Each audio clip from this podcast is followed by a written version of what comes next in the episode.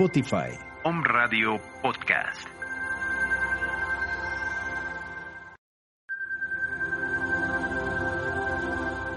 Spotify. Om Radio Podcast.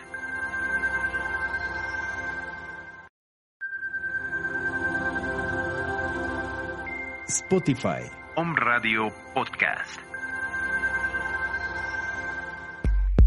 Fer Valverde y Om Radio presentan Para empezar 2.0 Consejos prácticos para tu día a día. Expertos en diversas áreas te acompañarán. Quédate en el aquí y ahora. Om Radio, transmitiendo pura energía.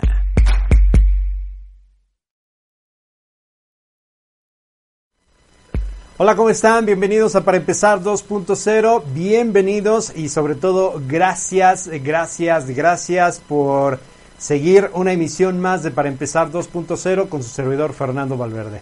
Ah, Ahora a través de la señal de Ra... No es cierto, de Ra 78, ¿por qué siempre se me queda el- el- en el pasado? Vives en el pasado, desafortunadamente. Ya, suelta Fernando, suelta, suelta Ra 78 a través de la señal de Om Radio MX, a través de www.omradio.com.mx y a través de este Face Live que es totalmente en vivo y las próximas reproducciones a través de los canales respectivos de Spotify, Apple Podcast y sobre todo de YouTube para que si no lo puedes ver en estos momentos lo puedas visualizar más adelante. Así que hoy estoy muy contento y sobre todo muy orgulloso por estar en la cabina de Om Radio desde hace cuatro años, cuatro años aproximadamente, y si no ahí me, me podrán ayudar este Pablito Ocaro Mendoza, en el cual teníamos un programa que se llamaba Punto y Aparte, Decídete, Punto y Aparte, pero bueno, ahora ya estamos en, y ahora en estas nuevas instalaciones de On Radio.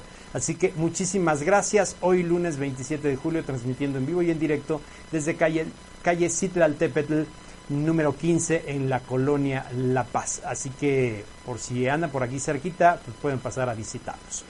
Y déjenme decirles que el día de hoy, como siempre, para nuestros seguidores de Home Radio, que no seguían el programa porque nosotros estábamos en la cabina de allá atrás, de, de RA 78, el objetivo claro de este programa es llevarles consejos útiles y prácticos para su día a día y sobre todo estar en el aquí y en el ahora. Esperamos que en esta nueva faceta nuestros colaboradores, Eli Córdoba, Fer Pérez Garcidueñas, el doctor Carlos Arroyo Curibreña y Marcelo Hernández desde la Perla de la Sierra sean de su agrado y evidentemente los colaboradores que se vayan integrando más adelante pues aportan su granito de arena, su tiempo, sus cinco minutos de su tiempo valioso para grabar las cápsulas y compartirlas con nosotros. Así que gracias, gracias a cada uno de ustedes. Y bueno, iniciamos con la estructura de este programa que es RA 78 y es precisamente que hoy, lunes 27 de julio, festejamos y celebramos y les mandamos una cordial felicitación a todos aquellos que lleven por nombre, ojo, Antusa de Mantinea. Sí, está usted escuchando bien. Antusa. Si tiene usted un compadre, un amigo, un primo, un hermano que se llame Cucufate, también felicítelo. Y si no, bueno, bueno, ahí, ahí se lo dejo a su discreción.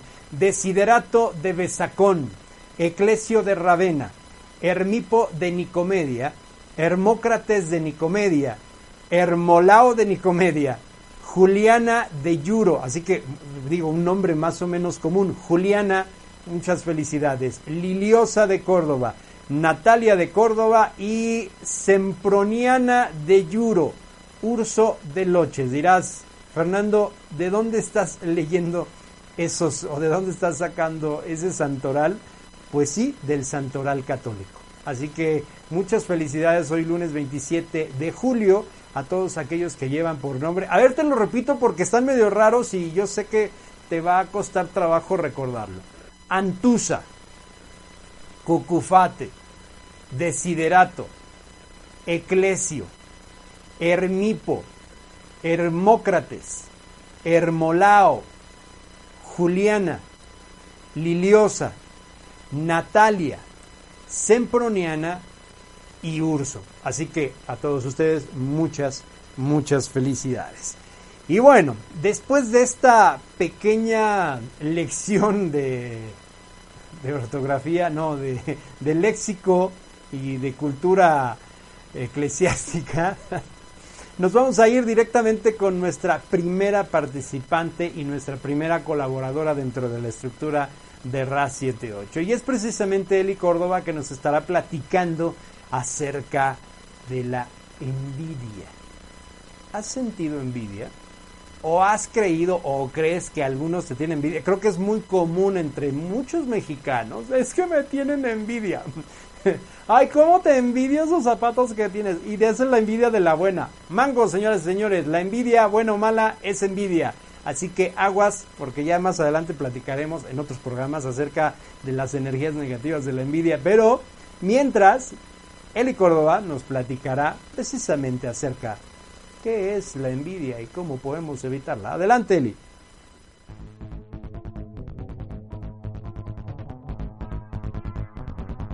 Para empezar 2.0. Hola, ¿qué tal? ¿Cómo están? Espero se encuentren muy bien el día de hoy. Y bueno, en esta cápsula vamos a abordar un tema que se llama la envidia. ¿Qué es la envidia? ¿Por qué es provocada? Pues más que nada que la envidia es un sentimiento de ira, de rencor, de tristeza, de frustración, que me genera este, la prosperidad de otras personas, ¿no? Entonces dicen que la, envidia es la ausencia de logros propios. Y vaya que sí. Eh, no voy a hablar de este tipo de personas porque la mayoría sabemos cómo son y quién no ha tenido este sentimiento alguna vez. Digo, el que sea libre de pecado que arroje la primera piedra. Pero lo que quiero tocar en este punto, en esta cápsula, es cómo evitar ser envidioso. Si eres tú uno, una persona o, este, o aquel que siente este tipo de envidias, ¿no? En primera es ver qué es lo que te produce envidia a ti. ¿Por qué lo sientes? ¿Qué es lo que la otra persona está opacando en ti que no te das cuenta? O sea, no te compares. A veces eso genera también envidia, ¿no? El envidioso, recordemos que quiere los logros de alguien más. Y a veces no nada más lo envidia por las cosas materiales que pueda llegar a tener, sino por las cosas personales, la esencia de la otra persona. Entonces yo te invito a que reflexiones y que veas qué es lo que necesito que tiene aquel, qué es lo que me hace falta a mí que tiene el otro. Y si es eh, algo material, pues entonces empieza a ver, a generarte metas de cómo puedes lograr, no sé, tener un carro, una casa. Recordemos que cada quien tiene limitante que cada uno se pone. Todos tenemos la capacidad de crear, de generar, de hacer, de lograr, siempre y cuando tú quieras, tengas la voluntad de lograrlo.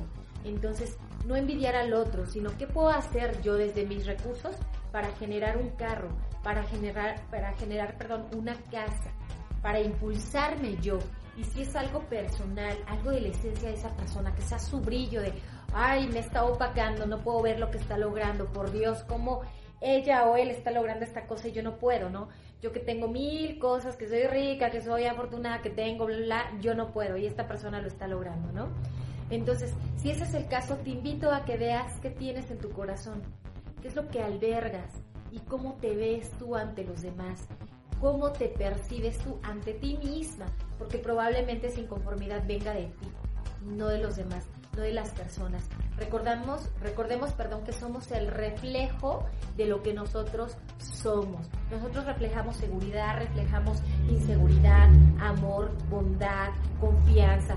¿Por qué? Pues porque nosotros nos percibimos de esa manera. Entonces hay que ver qué está pasando eh, con esos cambios que nosotros sentimos.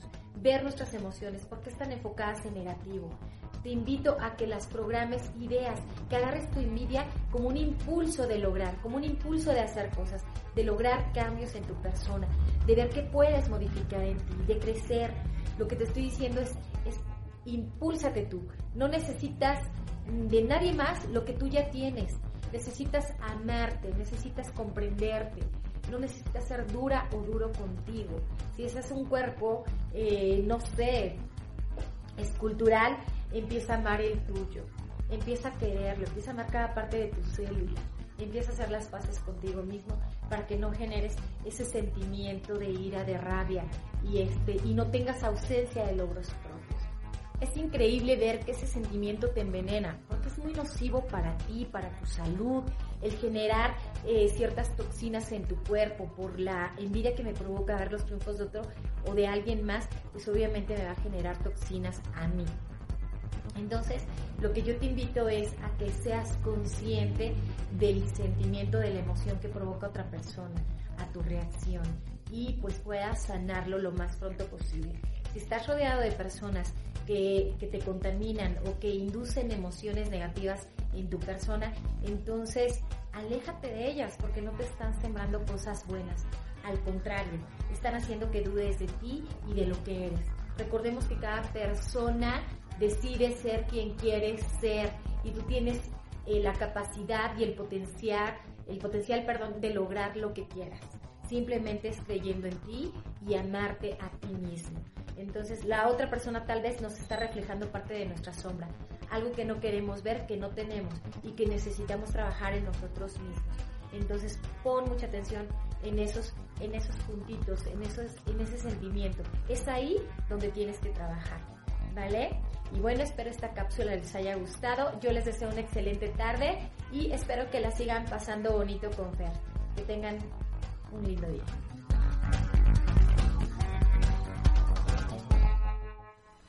Muchas gracias a Eli Córdoba desde Oriental en el estado de Puebla. Cuídense mucho allá en Oriental. Apenas me llegaron noticias de que, pues bueno, hay varios conocidos que desafortunadamente salieron positivos por el COVID-19. Así que cuídense mucho, extremen precauciones. Esto no es broma. No es para tomarla a la ligera. Déjense de, esas circunstancias que llegan a decir que no existe, que esto es un una trama del gobierno y del nuevo orden mundial. Es un, independientemente del origen que tenga el COVID, es una realidad y hay muchas personas infectadas. Y Puebla, Puebla capital también no se queda atrás. Así que en Oriental les mando un fraternal abrazo. Cuídense y extremen precauciones. Si van a salir por necesidades, eh, llévense su gel antibacterial, su cubrebocas. Un cubrebocas de tela no te protege del todo y mucho menos va a proteger a las personas con las que con las que estás conviviendo. Si sales por propias necesidades, porque tienes que corretear la chuleta, cuídate y cuando regreses sacude tu ropa, eh, cómprate algún desinfectante, rocíate, eh, tapete sanitizante, por favor, para poder disminuir esa curva, independientemente de la ineptitud de los gobiernos o de la de la actitud con la que tomen, eh, está en gran parte nuestra la responsabilidad de salir adelante de esta pandemia. Esta pandemia nos ha puesto a prueba en todas partes del mundo y eso es momento de reinventarnos. Así que les mando un cordial y fraternal abrazo a todos mis amigos, grandes conocidos, grandes amistades allá en Oriental, en el centro, en, el, en la cinturita del estado, del estado de Puebla. Y bueno, Vamos a continuar. Gracias por sus comentarios. Ya verifico que quienes están conectados. Gerardo, hermano, desde los Estados Unidos, muchas gracias por tu comentario. Un gran abrazo para ti y toda tu familia y para cada uno de ustedes que se van eh, conectando. Eh, a Normis, a Gerardo, a Pablito. ¿Quién es Pablito? Él siempre se conecta. Es un fan destacado, ¿verdad? Sí, de este lado está este mi buen Roger en, en el máster Así que, pues a todos ustedes, muchas gracias. Vámonos directamente con otra de nuestras especialistas, primero las damas en este bloque correspondiente de, de para empezar 2.0.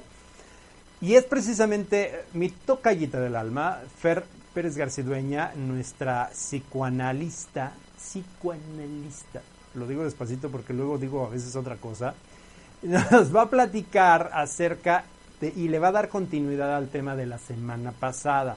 Para quienes nos escuchan en Home Radio y no saben a lo que nos referimos, en, en RA 78 está el programa número 15 en donde Fer Garcidueñas platica acerca de los límites, los límites que hay que ponerle a nuestros hijos. Así que hoy le va a dar continuidad de cómo poder continuar darle esos límites a nuestros hijos a los niños, a los preadolescentes, adolescentes y a los adultos o a los jóvenes adultos, a los jóvenes que están eh, en el filito de la mayoría de edad. Entonces, pongan mucha atención y denle continuidad a estas cápsulas porque evidentemente los comentarios que ustedes nos hacen llegar son válidos e inmediatamente se los pasamos a nuestros colaboradores. Así que Fer Garcidueñas, adelante.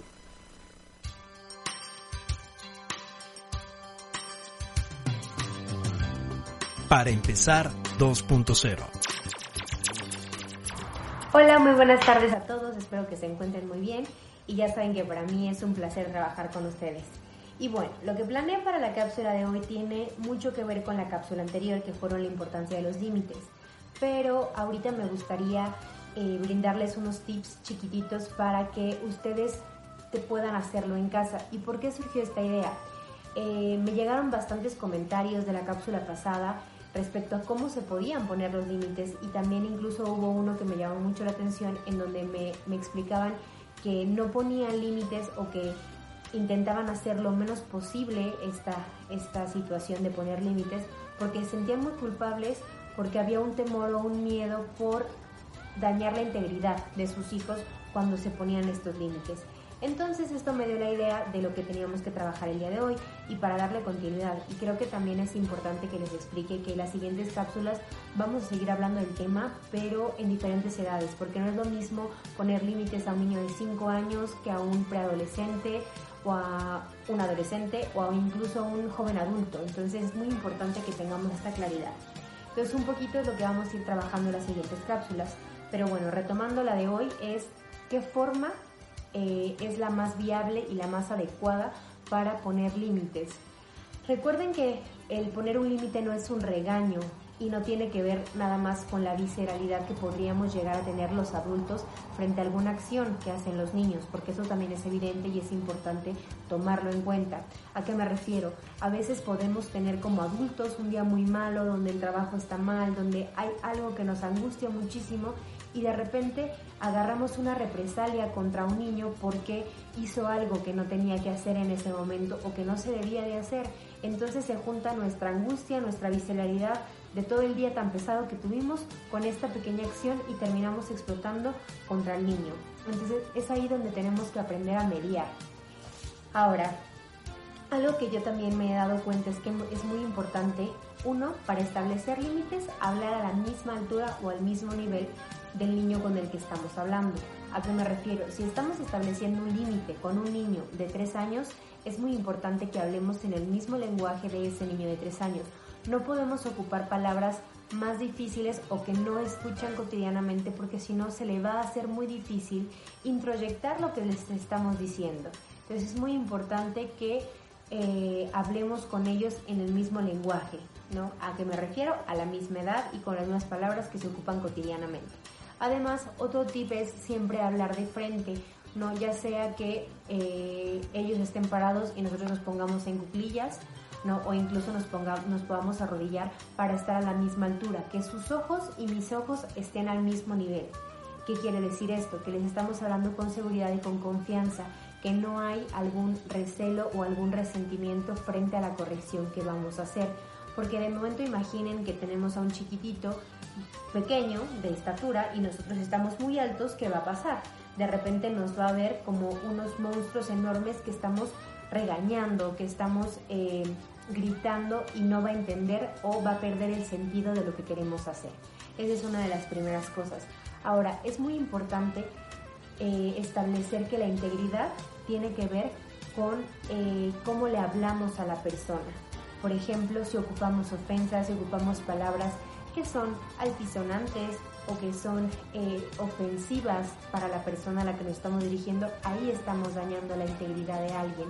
Entonces, cuando llamemos la atención o cuando establezcamos límites, es muy importante no ir contra la persona. ¿A qué me refiero? Si yo estoy viendo que un chiquito está haciendo una acción negativa o poco adecuada para el lugar en donde está, es importante que yo corrija mencionándole que lo que está haciendo es lo que no es adecuado.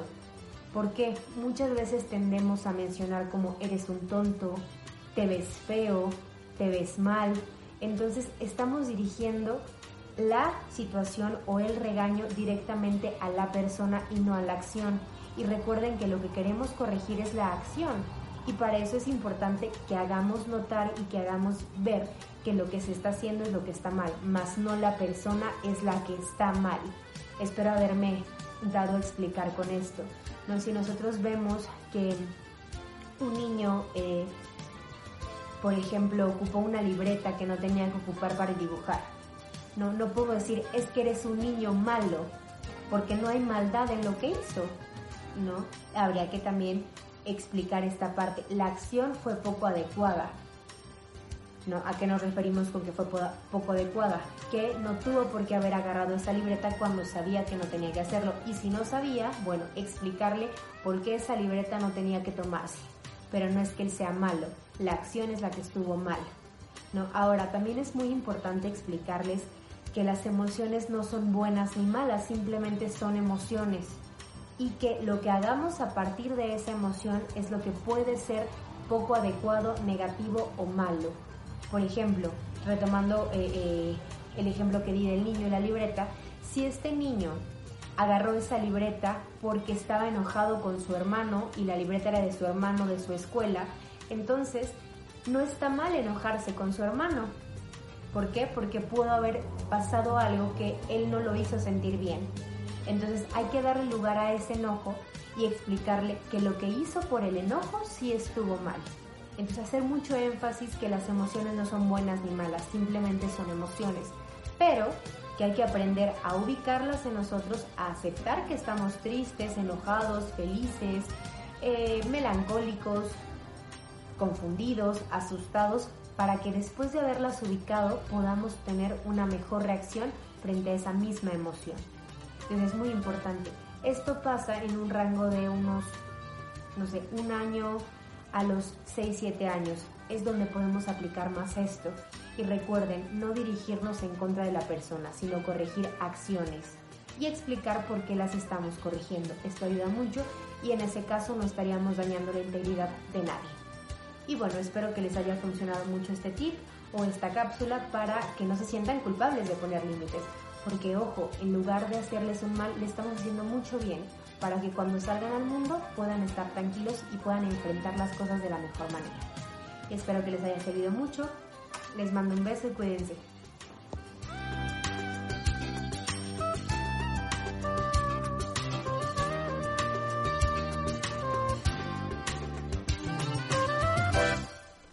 Muchísimas gracias a mi tocallita Fernanda Pérez Garcidueñas con el tema precisamente de los límites de nuestros hijos. Son muy importantes y también gracias a los comentarios que se hacen a través de las redes sociales. Elena del Carmen, eh, muchas gracias por tu comentario y muy acertados.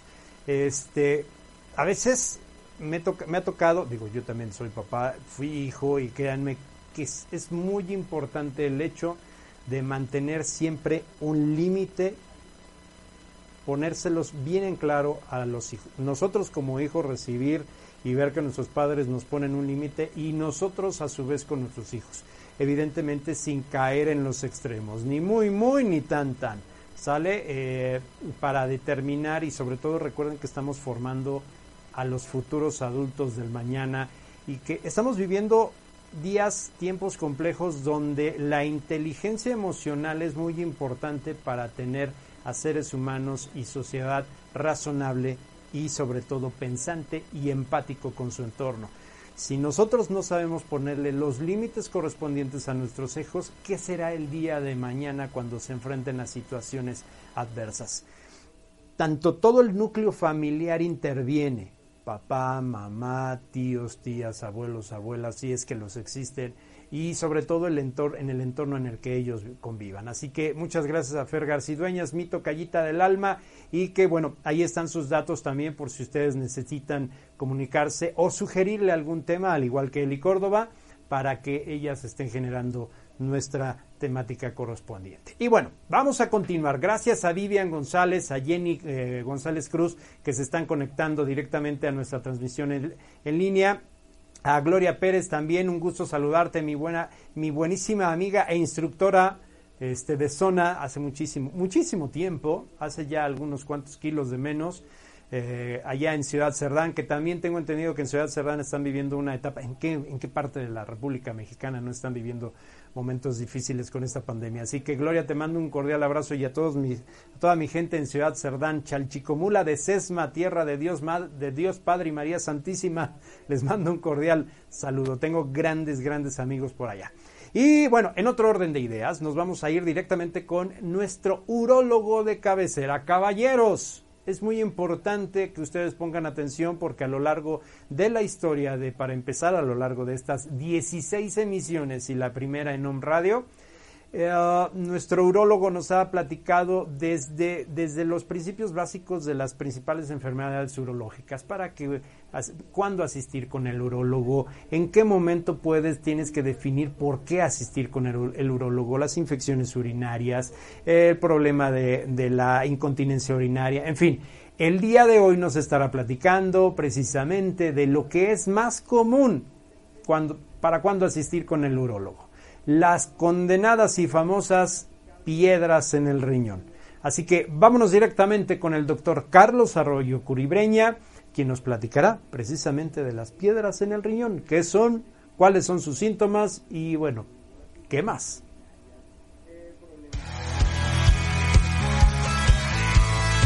Para empezar 2.0. Hoy vamos a hablar sobre piedras, piedras en los riñones o urolitiasis. La urolitiasis es la formación de cristales que se van pegando y les digo que es como las caricaturas que aventan la piedra, la polita y se va haciendo la bola de nieve, entonces se van pegando esos cristales y se forma un lito, una piedra.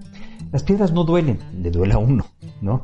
Eh, ¿Qué pasa? Si una piedrita tapa el uréter, que es el tubito que baja del riñón a la, vejiga, entonces eso provoca dolor, dolor muy intenso, de los dolores, de los tres dolores más fuertes. Está la neuralgia del trigémino, que es un nervio que está inflamado, el parto, pero bueno, todo el mundo quiere ver la cara al niño, aquí la cara de la piedra nadie tiene ganas de verla, y este, las piedras en los riñones, las piedras en urinarias.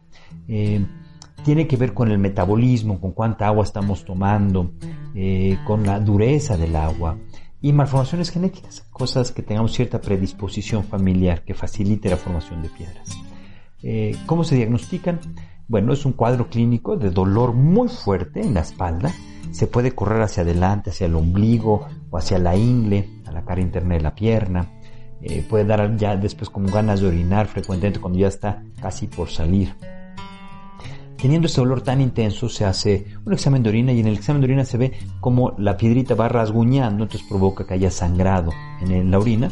Y el estudio de elección sería la tomografía simple de abdomen, la TAC simple de abdomen, donde podemos ver piedras chiquitas, incluso hasta de 1 o 2 milímetros, y vamos a ver dónde están y de qué tamaño están. Y eso es importantísimo, porque eso va a definir qué es lo que vamos a hacer. Si la piedra mide menos de 5 milímetros, pudiéramos hacerle un tratamiento médico. ¿Qué es eso? Darle medicamentos para, para abrir el uréter. Al abrir el uréter, pues la piedra pasa, ¿no? Eh, medicamentos para quitar el cólico. El dolor es cólico porque el uréter tiene una cosa que se llama peristalsis, que va como exprimiendo. Entonces salirse como exprimiendo va dándonos de dolor suerte y luego baja. Fuerte y luego baja. Entonces este dolor que sube y baja es por, el, por la contracción del uréter. Entonces lo que hacemos es que relajamos el uréter y al relajar el uréter puede sacar la piedra. Y tenemos que dar analgésicos para quitar el dolor porque dijimos que son de los dolores más fuertes. Ahora, si por otro lado la piedra es de más de 5 milímetros y está causando dolor, hay que entrar por ella. Generalmente la cirugía en la actualidad sería una ureteroscopía. ¿Qué es eso? Entonces una camarita muy delgadita a través de la uretra, que es cuando hacemos subimos, subimos, vemos la piedra, la rompemos, la sacamos. ¿Con qué se rompe? puede ser con láser, el láser sí es como de Star Wars Padrísimo porque se pone una fibra, entonces la ponemos en contacto y esta va evaporando la piedra y esto lo tiene que ver con la, con la gama de, luz y la, transmisión de la luz que permite ir rompiendo esto y rompe cualquier piedra, incluso metales, láser. Puede haber uno que se electrohidráulico, que ponemos un electrodo con una chispa y esta chispa al explotar hace una bomba de vacío, este vacío este, de aire provoca que la piedra vaya impactando, ¿no? Eh, y la otra es la electromecánica, que es eso, es como un balín que le pega una varilla y es como las máquinas esas con las que rompen el pavimento, no sé cómo se llaman. Si alguien sabe me avisa, por favor. Y ese le vamos pegando a la piedra y le vamos rompiendo, ¿no? Esas serían las técnicas endoscópicas, que es meter esta cámara y subir por, por la piedra. Cuando las piedras están en la parte de arriba del riñón o en la parte media y miden entre un centímetro y dos centímetros, se puede hacer una cosa que se llama litotripsia extracorpórea de ondas de choque. ¿Qué es eso? Acostamos al paciente en una cama y, y, estas mismas chispas se generan en una bolsa de agua. Entonces estas chispas transmiten a través de la piel y llegan donde está la piedra y hacen estas burbujas de aire que van como moviéndose y van provocando que la piedra se vaya ah, rompiendo y el paciente saca arenilla, saca tierra y esa tierra no se molesta, ¿no? Eh, la otra opción sería una cirugía percutánea, que es eso, metemos una aguja, perforamos el riñón, cuando está en, la parte de abajo y media, generalmente miden más de un centímetro, eh, y, entramos con una cámara. Entonces de la piel entramos y salimos varias veces para romper la piedra, deshacerla y sacarla. Eh, el riesgo de esta cirugía es, es que haya sangrado, que se perfore, lesione el riñón. Y la otra opción sería la cirugía abierta la cirugía abierta, que cuando son piedras muy grandes se llaman litos coraliformes por, por las astas de venado que tienen todos estos pedacitos y la parte del centro, ahí sí hay que abrir el riñón. Entonces el riñón, acuérdense, hay una cuarta, una cuarta parte de la sangre que bombea el corazón se va al riñón, sangra mucho. Entonces tenemos que abrir el riñón como un libro, sacar la piedra y suturarlo rápido y hacerlo en menos de 45 minutos, porque si no, eh, si, estamos clampando, si no estamos dejando que le llegue sangre al riñón, el riñón se muere. Entonces es una cirugía difícil, con riesgo de sangrado, de infección, de fugas de orina, pero eso se reserva nada más en las piedras muy grandes, ¿no? Y en algunos centros, cuando no hay estas cámaras para entrar, se puede abrir el ureter. Si es una piedra muy larga, se abre el ureter, se saca la piedra y se repara, se sutura el ureter. Pero bueno, eso ya casi no se usa en la actualidad. Eh, esperemos que lo que yo les incitaría que no tengan piedras, lo que les diría es tomen mucha agua. el agua va a ayudar a, prevenir la formación de piedras porque estamos diluyendo la orina y esto nos ayuda mucho, ¿no? Eh, si tienen alguna duda en especial, con todo gusto búsquenme y, y les respondemos. Les agradezco su atención.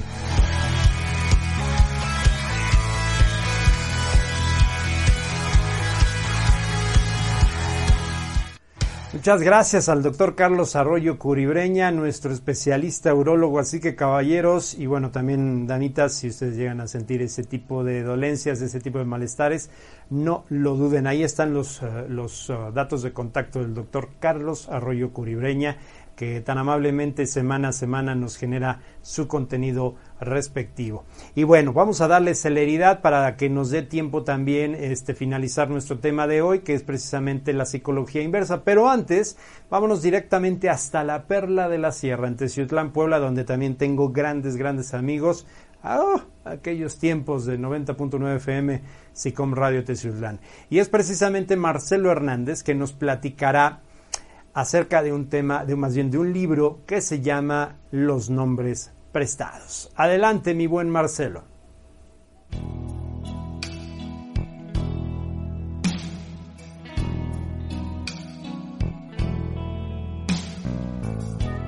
Para empezar, 2.0.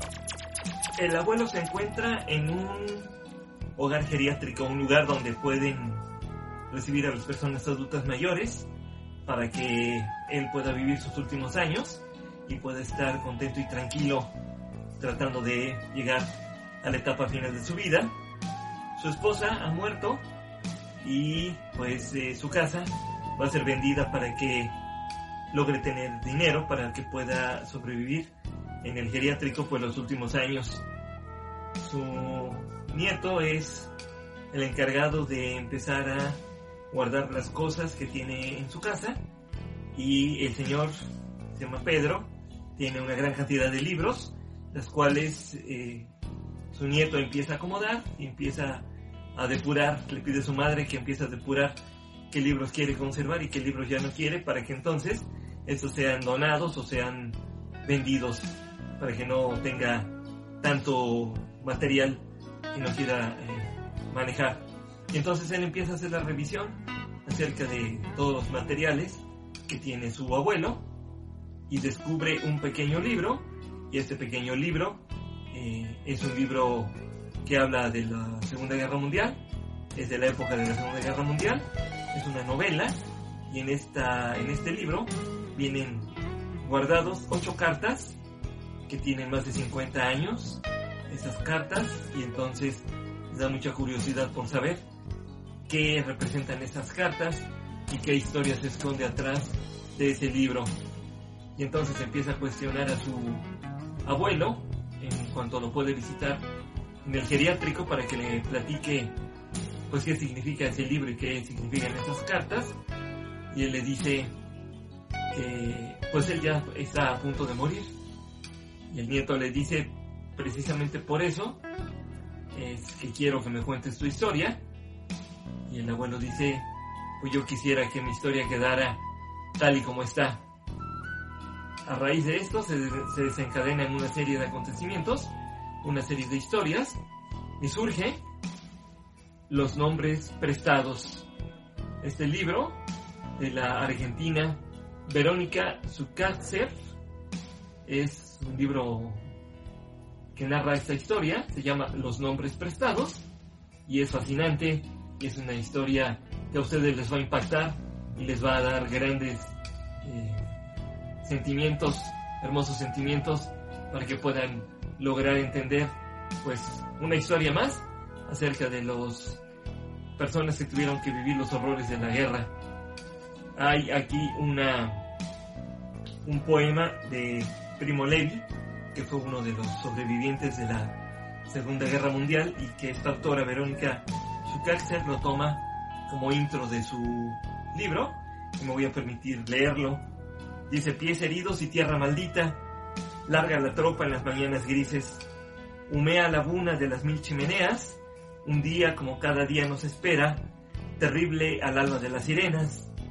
Ustedes, multitud de rostros apagados, sobre el horror monótono del barro, ha nacido un día más de dolor. Cansado compañero, te veo en el corazón, te leo los ojos, dolorido compañero. Adentro del pecho tienes frío, hambre nada, tienes roto adentro el último esfuerzo. Compañero gris que fuiste un hombre fuerte, una mujer caminaba a tu lado. Compañero vacío que ya no tienes nombre, hombre desierto que ya no tienes llanto. Tan pobre que ni dolor te queda, tan cansado que ya no tienes espanto. Hombre apagado que fuiste un hombre fuerte. Si aún nos encontráramos cara a cara, allá arriba, en el dulce mundo bajo el sol, ¿con qué rostros estaríamos de frente? Primo Levi, 28 de diciembre de 1945. Una nieta que quiere saber para poder contar a viva voz. Un abuelo judío con una historia que no ha podido narrar jamás. Un silencio desgarrador que debe hacerse palabra para no repetirse. La última vez que vi al abuelo en su departamento de la calle Casalans, luego de que jugáramos una partida de ajedrez que me dejó ganar para que le cocinara, la última vez antes de irme, me senté frente al abuelo, estiré mi mano derecha hasta tocar la suya y le dije, cuéntame. Él sabía muy bien a qué me refería, pero me dijo, me voy a morir. Y le dije, ya lo sé, por eso tienes que contarme, porque él nunca había querido contar. Los nombres prestados, Verónica Zucácer, escritora argentina, les invito a leer este maravilloso libro, Letras y Sueños, de Ciutlán Puebla, Marcelo Hernández Méndez. Gracias y nos vemos en la próxima ocasión.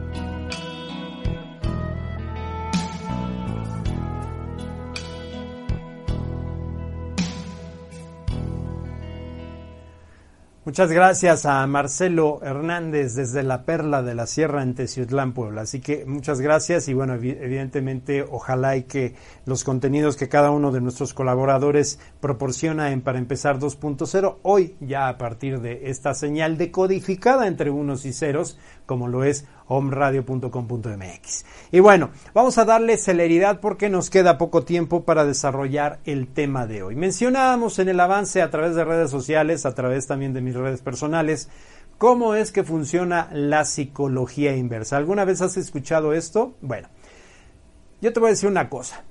Cámbiale en estos momentos. No sirve de nada. Cámbiale. Vete a otro canal. Ándale. Sí, cámbiale. La psicología inversa es, como muchos saben, una técnica de persuasión. Básicamente consiste en influir para que una persona haga algo sugerido o demandado justamente con lo contrario. Te mencionaba que te cambiaras, que dejaras de ver eh, Radio, bueno, pero aquí sigues. La psicología inversa funciona sobre todo con personas rebeldes y poco dispuestas a hacer lo que se les pide. Es eficaz con personas impulsivas, desafiantes y poco calculadoras. La mayor parte de los en, muchos casos la mayor parte de, los adolescentes, digo, la mayor parte. También es un tipo de provocación que eh, suele utilizarse con fines publicitarios o, o como táctica de venta. No lo recomendamos personalmente como técnica de comunicación y de negociación, pero creemos que es interesante estudiar cómo y por qué funcionan, incluso para evitar caer nosotros en la misma trampa. Las personas rebeldes y desafiantes se caracterizan por una alta reactancia cognitiva. Esto es, el reaccionar de manera defensiva cuando nos sentimos coartados en nuestra libertad individual. No nos gusta que nos presionen o digan lo que tenemos que hacer, así que hacemos justamente lo contrario para reafirmar nuestra autonomía. Cuando una persona es reactiva, suele sentir que se le está quitando el control al imponerle algo, por lo que intentará recuperar la sensación de estar en control y sentirse mm, libre. Es una reacción más emocional que llevada por un razonamiento lógico.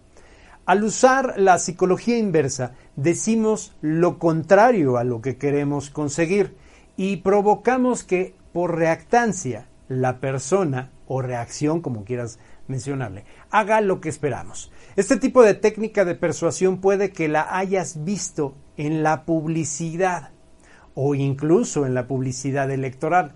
La reactancia psicológica da un origen a tres tipos de respuesta que buscan conseguir restaurar la sensación de la libertad.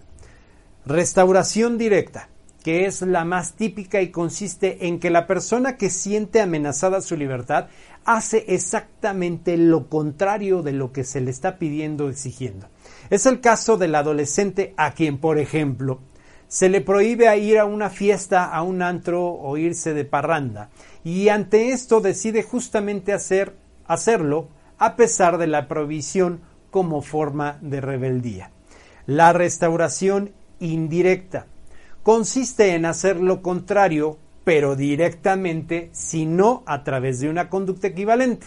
Por ejemplo, se le prohíbe ir a una fiesta al antro de parranda y en represalia al día siguiente hmm, con la mano en la cintura te dice no va al colegio. Tres respuestas subjetivas. En este caso, la persona acata la prohibición, pero en respuesta desarrolla un fuerte rechazo hacia quien se la impuso. ¿Te has escuchado o has mencionado o en algún momento dijiste, odio a mi padre por no dejarme ir a la fiesta? o, o en caso contrario, intenta llevar a cabo una reestructuración cognitiva de la situación por ejemplo, me prohíben ir a la fiesta. De todos modos, la fiesta es un rollo. la psicología inversa funciona especialmente bien como comentarios en personas con alta reactancia cognitiva y que necesitan sentir que tienen el mando. Y, y, lo pongo entre paréntesis, como los adolescentes o la gente especialmente loca o con cabeza dura. No obstante, cabe recordar que es una técnica de comunicación persuasiva y sobre todo manipuladora, y que lo ideal es procurar fomentar y promover antes que nada una comunicación asertiva. Más adelante, en otro programa, platicaremos acerca de la comunicación asertiva. Y sobre todo, antes que usar malas artes o las malas mañas. En este otro artículo, en, otro artículo podremos eh, platicar algunas estrategias de comunicación asertiva frente a los conflictos. Así que eh, yo creo que para el siguiente programa platicaremos de esto. Ahora, la pregunta es, ¿cuándo se suele usar la psicología inversa? En general las personas suelen responder mejor a peticiones directas formuladas de manera asertiva. Sin embargo, cuando se tiene que persuadir a aquellas personas que se resisten al cambio o a las sugerencias, se puede intentar mediante psicología inversa. En gente, eh, más bien, en gente muy reactiva, testaruda, necia y con mucho orgullo, porque si les dices que no saben hacer algo, seguramente querrán demostrarte que te equivocas. Sin embargo, hay que tener mucho cuidado en casos de personas con baja autoestima, ya que corres el riesgo de que realmente crean que no son capaces y los hundas más. Para algunas, el hecho de decirles es que no eres capaz de hacer esto es como un reto, pero para algunas otras los hundes más. Aquí un ejemplo sería, yo creo que no eres capaz de hacer tu cama durante una semana seguida. Ah, ya me, ya me lo imagino. Seguro, hasta, hasta Roger se empezó a reír. Seguro que no te atreves a comer verduras en cada cena durante toda una semana. Para aquellos que dicen, ay, a mí las verduras no me entran de noche. Ah, bueno, vamos a ver. ¿Cómo ves? ¿Cómo ves? Pues bueno, se trata de ser específicos y esto funciona mejor hacer la cama que ser ordenado. En los ejemplos anteriores que te mencioné. En momentos donde el clásico berrinche o enfado o el capricho de los adolescentes o de los adultos también, porque también los hay. Si alguien está enfadado e incluso furioso, no será tan racional y es más probable que la psicología inversa funcione porque sea más reactivo. Formas en las que se aplica la psicología inversa. Existen muchas maneras de usarla, pero todas parten del principio de que la otra persona debe sentir que tiene el control y que nadie le está presionando. Por ejemplo, rendirse y darle la razón a la persona testaruda. Cuando en las discusiones el debate se desvía del argumento en sí, para convertirse en una guerra por ganar la discusión, por ganar la discusión y tener la última palabra, el típico tú más tú primero, tú mil veces. Si estamos en esta guerra de poder y dejamos que la otra persona gane, la discusión nos, salimos del, en la discusión pues nos tendremos que salir del juego y podremos retomar lo que de verdad importa el motivo de la discusión. Atención parejas. Por ejemplo, supón que llevas un rato discutiendo con tu hijo porque casi nunca ordena su habitación y nunca y nadie cede en sus argumentos. ¿Qué crees que, ocurriría si dijeras, está bien, tú ganas, no ordenes más tu habitación? Lo que sucede o lo que suele ocurrir es que la otra persona se da cuenta de que en realidad no quería ganar el asunto de la discusión, sino sentir que te podía vencer en la lucha de poder. De esta manera es más probable que termine cediendo. ¿Y qué crees? Va a terminar ordenando su recámara. Decir lo contrario o lo que estás a lo que estabas diciendo. Esta también es una estrategia. Se trata, valga la redundancia, de decir en el mismo tono lo contrario a lo que se estaba defendiendo hace un momento.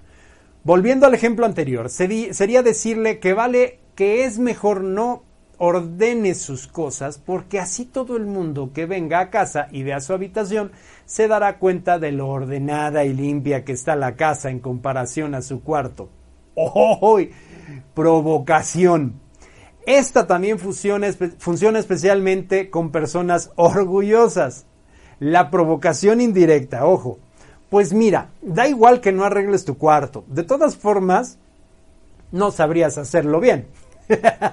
La provocación directa. Seguro que no ordenas tu cuarto porque en el fondo no eres capaz de ser organizado.